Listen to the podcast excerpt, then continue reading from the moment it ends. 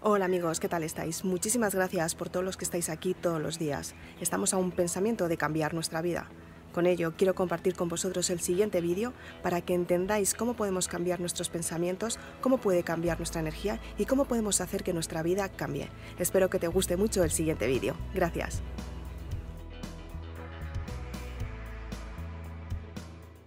¿Qué es la energía? La energía existe en todas partes. Es todo lo que podemos ver, incluso nosotros mismos. La energía manifiesta responde a formas y vibraciones. Y luego existe la energía manifiesta que ha sido creada pero no se ve. El campo es ilimitado y es completamente sin forma. Uno de los físicos más importantes del siglo XX, David Bohm, identificó este campo de energía no manifiesta e informe como todo lo ilimitado, en el que hay un orden implicado.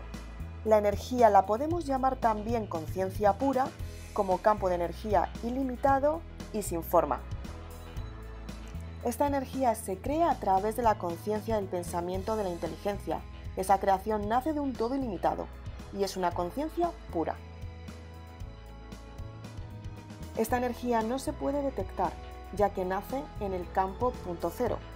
Es la franja que separa el mundo que podemos ver del mundo que no podemos ver.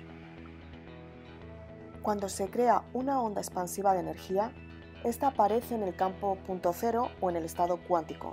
Es la onda que se expande sin fin. Cuando hay varias ondas juntas de estas, se convierten en unas partículas.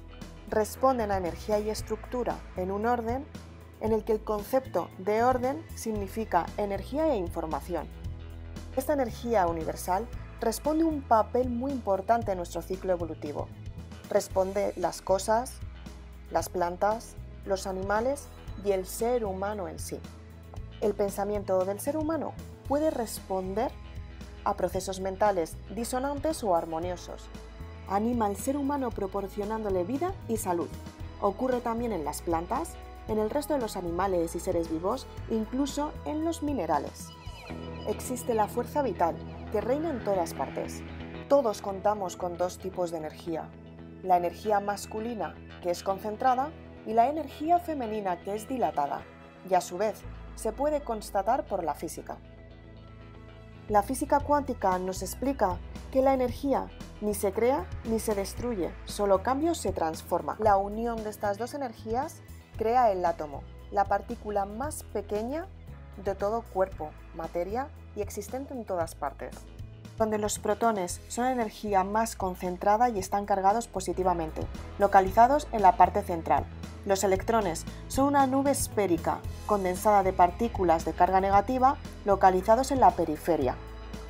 ¿Qué es un pensamiento y cómo puede afectarnos positiva o negativamente a nuestro cuerpo, a nuestra mente y sobre todo a nuestros órganos? Los científicos han descubierto que el estrés psicológico afecta al sistema inmunológico, debilita sus defensas naturales y lo hace más vulnerable hacia la parte externa. Esta investigación les llevó a entender cómo puede afectar un pensamiento en todo nuestro organismo, incluyendo las células. Este descubrimiento me llevó a estudiarlo con mi profesor, José Ramón Lobo, que basado en su experiencia creó su propio método. Para lograrlo se centró en la estructuración de la mente, cuerpo y alma para obtener un cuerpo más saludable. Lo llamó sanación psicoenergética. Poco después lo estudié yo y me ayudó a averiguar qué procedimientos debemos seguir para entender cuáles son los motivos de sentirnos, cómo nos sentimos. Aprender esta nueva forma de vida me dio unos resultados de lo más exitosos. Ahora voy a compartirlos contigo. Tenemos dos partes corporales que responden a dos estados de ánimo, el positivo amor y el negativo miedo, y de ahí las diferentes emociones. Si tenemos que diseccionarlo, se haría así. Vamos a ver las disfunciones negativas orgánicas. Disfunción significa una falta o una carencia en un órgano. Tenemos un conflicto, nuestro cuerpo reacciona somatizando esa emoción que el conflicto nos produce. Cuando un dolor temporal se agrava, se convierte en algo crónico. Al comienzo del dolor se le atribuye una carga emocional. Así es como nuestro cuerpo se queja. La mejor forma de intentar frenarlo es borrar todo lo malo. Para conseguirlo debemos entender lo que las emociones son y cómo pueden afectarnos.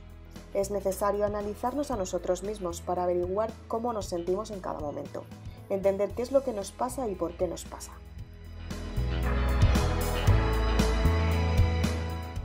De este modo lograremos tener el mejor de los resultados, la conexión con el cuerpo, alma y mente, para conseguir los mejores resultados con nosotros mismos y todo nuestro entorno. Muchas gracias amigos.